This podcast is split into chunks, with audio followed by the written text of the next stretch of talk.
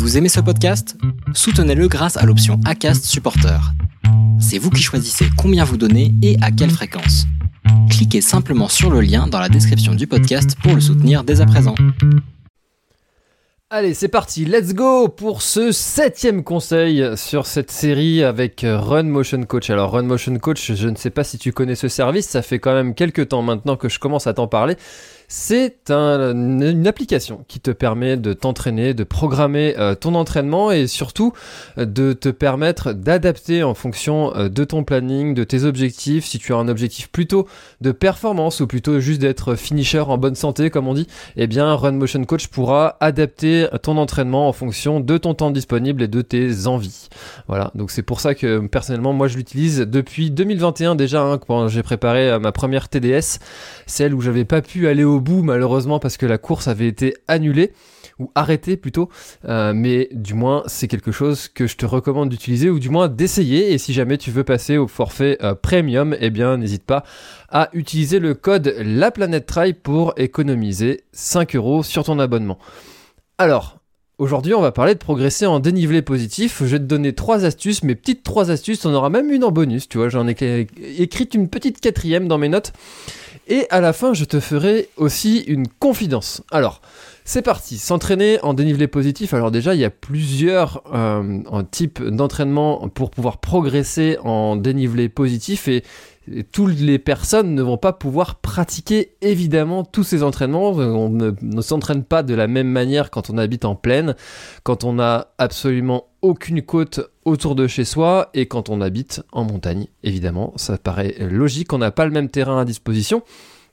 Alors, il faut quand même préciser euh, une chose, si on veut avoir un objectif de performance, je dis bien un objectif de performance, donc faire le meilleur temps possible sur un objectif, donc de le préparer vraiment spécifiquement, d'aller euh, donner tout ce qu'on a, de vraiment réussir cet objectif avec une volonté forte de tout donner, de mettre toutes les chances de son côté. Je suis désolé de te le dire, mais tu n'as pas le choix, il va falloir aller sur ce type de terrain. Alors, pourquoi? Eh ben, c'est comme celui qui s'entraînerait au marathon et qui ne s'entraînerait jamais à courir sur le plat. Eh bien, si tu t'entraînes dans un objectif de faire un trail en montagne, tu vas forcément être obligé à un moment donné d'aller t'entraîner en montagne. Et oui. Donc ça, c'est pas quelque chose qui est indispensable de chez indispensable de chez indispensable si et seulement si tu veux juste terminer un trail en bonne santé, le terminer ce sera possible.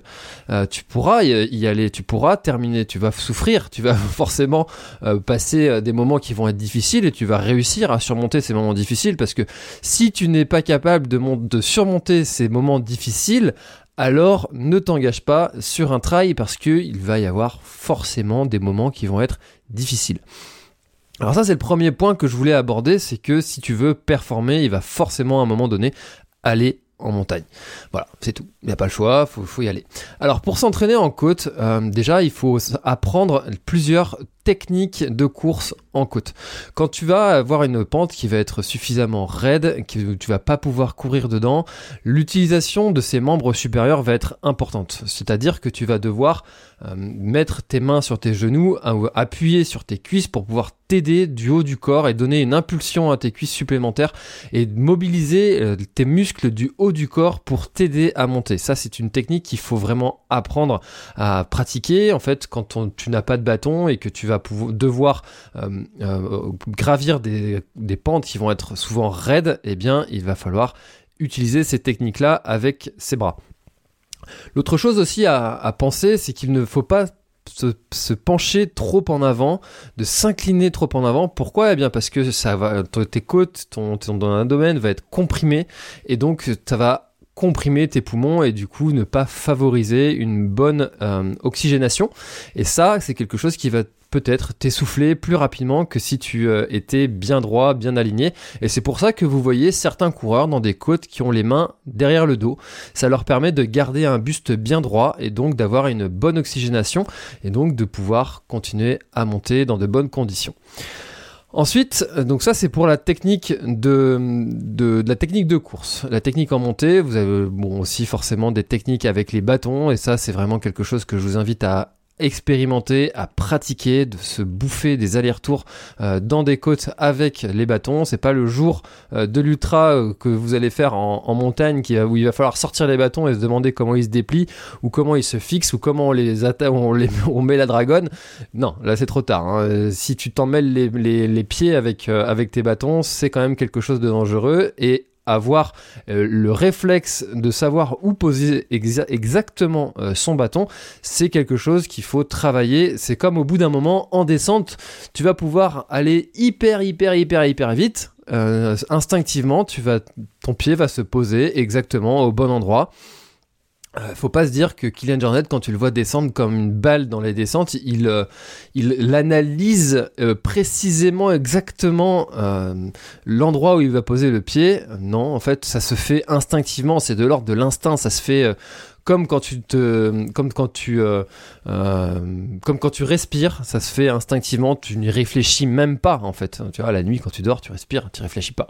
Bah là, en fait, quand tu es en descente à pleine balle, et eh ben ton pied va se poser exactement au bon endroit. Et euh, avec l'utilisation des bâtons, eh bien, c'est exactement la même chose. Il va falloir s'entraîner pour que on ait cet instinct de savoir le bâton, faut le positionner exactement ici de cette façon-là, avec l'angle incliné de cette façon-là, il a poussé jusqu'à cette façon-là, le mouvement du bras qui se fait de cette façon-là, et ça, ça se prépare. Pas le choix. Voilà. Et donc là, faut s'entraîner. Alors, les types d'entraînement, et eh ben là, pour le coup, c'est un petit peu comme le, fractionné. Hein. On va avoir euh, des, ou du moins des, séances d'intervalle, hein, comme on dit euh, plutôt euh, précisément, eh bien, tu vas pouvoir faire des séances de 30-30, une minute, une minute, de redescendre tranquillement. En fait, l'important là, ça va être de, de, tout donner sur la montée. La descente doit se faire euh, tranquille et c'est pas là que tu dois donner vraiment de l'intensité, c'est dans la montée. Et donc euh, certains vont même utiliser des moyens pour redescendre sans aucun, effort. Tu vois, euh, tu peux très bien te dire, si tu habites en montagne, de, monter avec un, à pied, en courant, et puis de redescendre avec le télésiège. Tu peux aussi te, te, dire, tiens, tu vas prendre un pote avec toi, et puis va te redescendre en vélo ou je ne sais comment c'est des méthodes qui sont euh, qui, peuvent se faire. Voilà. Donc l'important, ça doit être d'axer euh, l'effort sur la montée et de vraiment réduire euh, les impacts sur la descente. Donc là, il va falloir aussi se dire qu'il va falloir s'entraîner euh, sur différentes euh, inclinaisons de pente, parce que euh, les, efforts musculaires sur une pente qui va être plutôt du type faux plat monté ne vont pas être les mêmes que sur une pente qui va être ultra raide et où tu peux presque poser les mains sur, sur la pente pour pouvoir t'aider à monter. C'est pas du tout les mêmes efforts musculaires, c'est pas du tout les mêmes allures, c'est pas les mêmes rythmes cardiaques qui vont être qui vont être donnés quand tu vas de mettre la même intensité. Donc du coup tout ça, ça se prépare et ça, ça se travaille évidemment à l'entraînement aussi. Donc moi, ce que je t'invite à faire, c'est de varier euh, les degrés de côte euh, que tu vas pouvoir mettre dans ton entraînement et dans ta préparation. Aussi, eh bien, euh, il va falloir apprendre à gérer son effort. Et gérer son effort, ça, se, ça, ça demande de l'entraînement, de, de l'expérimentation. Et le meilleur moyen que je peux te donner comme conseil pour pouvoir gérer ton effort, c'est de te dire, par exemple, sur cette séance de 10 fois une minute en montée, eh bien, je vais me dire euh, à chaque fois, à chaque montée, je vais aller jusqu'à ce point-là. Euh, et donc ça, c'est quelque chose qui va t'apprendre à gérer ton effort. Et instinctivement, après, tu vas savoir à quelle allure, à quelle vitesse tu vas devoir prendre cette côte en fonction de tes capacités du jour, en fonction de l'inclinaison de la pente, en fonction de la durée euh, que tu dois monter cette pente. Et ça, c'est quelque chose que tu vas devoir préparer. Si euh, au bout de la huitième série, tu n'es plus capable d'atteindre euh, ce, point que tu atteignais euh, sur les séries précédentes, eh bien c'est que sur les séries précédentes, tu as été un poil trop vite et que sur la séance d'après, il va falloir ajuster cet effort. Et tout ça, ça va t'apprendre en fait à gérer ton effort, à gérer ta fatigue. Et ne pas hésiter aussi, si les pentes sont trop longues, sont trop raides, à marcher. Ça, c'est quelque chose qui vraiment est un, un des premiers conseils qu'on donne, surtout aux personnes qui viennent de la route, qui ont été habituées à faire du fractionné, quand ils vont faire un entraînement en course à pied, et eh ben, ils courent. Sauf qu'en trail, eh ben, il y a des fois où on marche. Et oui, c'est pour ça que certains disent qu'on est des randonneurs, ce qui est absolument pas vrai, parce que euh, parce qu'on est des trailers, on n'est pas des randonneurs. Même si on aime beaucoup les randonneurs, mais on est des trailers. Aussi, euh, évidemment, bah, tout ce qui est question d'hydratation, alimentation, quand tu vas devoir monter, et surtout si c'est très long, va falloir penser à ces sujets-là, bien s'hydrater, bien s'alimenter, mais là encore, c'est un autre sujet, et on en parlera dans ces épisodes. Conseil. S'il y avait un conseil aussi que je pouvais te donner, eh bien, c'est tout simplement de ne pas te dire, ou plutôt de te dire que tu es bon et que tu vas devenir bon se dire je suis nul, je suis pas bon, de toute façon je vais pas jamais y arriver, gna gna gna gna gna, ça n'a jamais aidé à devenir meilleur. Pourquoi? Eh bien parce qu'il y a une boucle dans ton cerveau qui va se créer et des mécanismes de pensée qui vont se créer avec euh, maximisation du négatif, minimisation du positif et tu vas te dire de façon générale je suis nul en côte, c'est comme ça, ça ne changera jamais. Pourquoi est-ce que ça changerait? Et instinctivement tu vas avoir une vision globale et négative euh, de toi-même et donc ça va automatiquement créer des émotions négatives. Et dès que tu vas avoir une côte qui va arriver, tu vas faire Oh, oh la merde, j'ai pas envie. Tu vois et rien que de te dire ça, bah forcément, tu vas rester cloué en bas tes émotions euh, qui, pourraient te booster. tu vois, par exemple, si tu avais, euh, je sais pas, euh, tes, enfants qui sont juste en haut de la côte et qui t'encouragent comme un, comme un héros, comme euh, ta femme qui t'attend, ton mari qui te qui t'a en adulation, qui t'attend vraiment, ils sont là avec quelque chose de vraiment euh, qui te fait plaisir, etc. Bah là, tu vas avoir des émotions positives et tu vas tout décoller. Tu vas, enfin, euh, imagine-toi dans la montée du Tour de France avec tous ces gens qui t'encouragent, ça te booste, à une, une force inouïe. Et donc, si toi, tu te donnes des émotions négatives, en bas parce que tu te dis je suis nul, forcément que tu vas être nul et tu vas avoir un comportement d'échec, tu vas, tu vas éviter après de devoir t'entraîner, etc. Et puis en fait, c'est une boucle sans fin. Si tu te dis que tu es nul, tu vas rester nul et tu vas continuer à être nul. Alors que si tu dis je suis fort, je vais devenir fort. rien à foutre, je vais devenir fort, je suis bon, de toute façon je suis bon. Euh, même si tu l'es pas, hein. mais tu te le dis. C'est le fameux, comme disent les Américains, fake it until you make it. Fais semblant jusqu'à ce que ce soit vrai. Et ça, c'est vraiment un conseil que tu peux appliquer absolument dans tous les domaines de ta vie. Quelque chose qui te fait stresser semblant jusqu'à ce, jusqu'à ce que ce soit vrai. Tu vois, euh, le jour où j'ai animé ma première conférence pour un, pour un événement, eh bien, euh, j'avais jamais fait ça de ma vie. J'ai fait semblant comme si euh, j'avais fait ça toute ma vie. Et, puis ben, tu vois, tu, tu, te présentes comme si tu étais à l'aise, alors qu'au fond, j'avais pas dormi la veille. Mais il faut faire semblant. tu te mets dans un rôle, tu te crées un rôle, tu te crées un rôle de quelqu'un qui est hyper bon en montée. Et tu vas le devenir. Forcément, forcément, tu vas le devenir. Alors l'autre euh, conseil que je peux te donner, et ça c'est le petit conseil euh, bonus, et ça, euh, bon, finalement le précédent aurait pu être le bonus. Mais celui-là, et ça c'est quelque chose que je t'invite vraiment, vraiment, vraiment à faire parce que c'est quelque chose qu'on qu'on minimise, qu'on qu'on fait vraiment trop trop peu, nous les, les coureurs à pied, c'est le renforcement musculaire. Alors tu peux associer du renforcement musculaire avec des épreuves de course à pied, des entraînements de course à pied. Typiquement, ça peut être euh, du myocross. Donc, le myocross, c'est de faire, par exemple, euh, une minute de chaise avant de, faire 45 euh, secondes à pleine balle dans une côte. Tu redescends tranquille, tu recommences une minute de chaise, 45 secondes dans une côte, etc. Alors, tu peux varier ces choses-là. Tu peux te dire, je fais 40 secondes de chaise pendant une côte et je continue de monter après. Voilà, t'associes en fait du renforcement musculaire à euh, tes séances de course à pied, tu arrives en haut, tu fais 15 squats, tu redescends, tu fais une minute de chaise. Bref, varie tes entraînements, fais-toi plaisir, ne te, ne te formalise pas aussi sur ce qui existe déjà, n'hésite pas à inventer des choses, euh, des, des, parcours, tu vas en découvrir, de faire deux fois le même parcours, eh bien, euh, mis à part si tu fais exactement la même boucle, avec exactement les mêmes conditions météo, avec exactement la même forme, ça n'existe pas, donc il va falloir varier les entraînements varier les choses, n'hésite pas à inventer, sois créatif, fais-toi plaisir.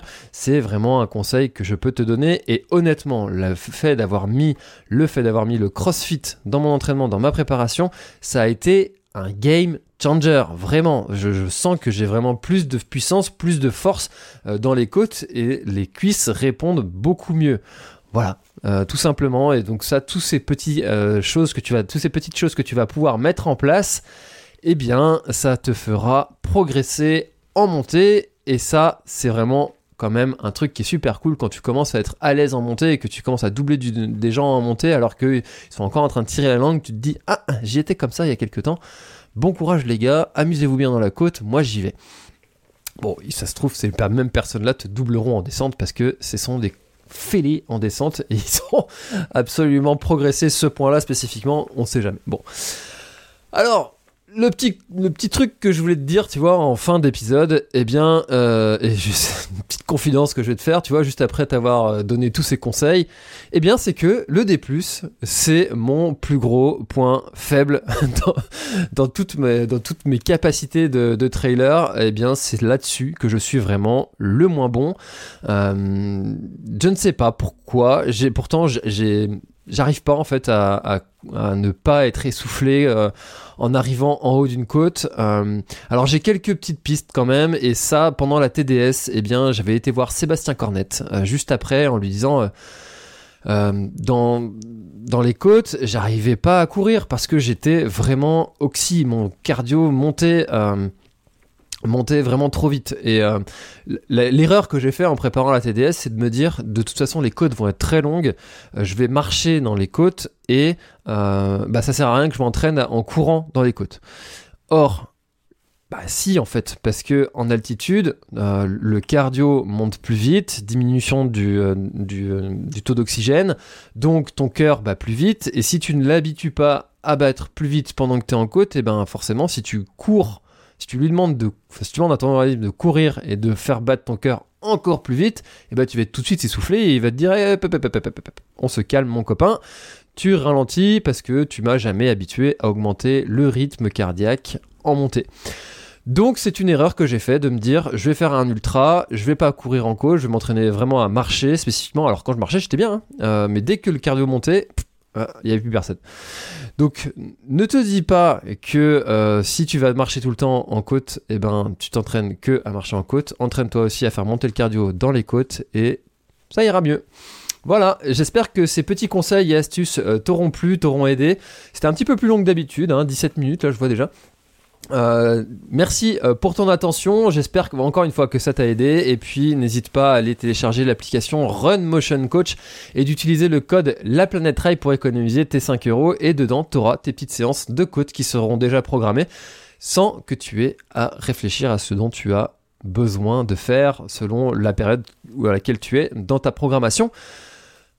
Très très bonne journée, bon entraînement et on se dit à bientôt pour ben dans 15 jours pour le prochain conseil ou euh, ben n'hésite pas à enchaîner tout de suite si tu les écoutes avec un peu de retard. Voilà, je te dis une très très bonne journée. C'était François. Bye bye.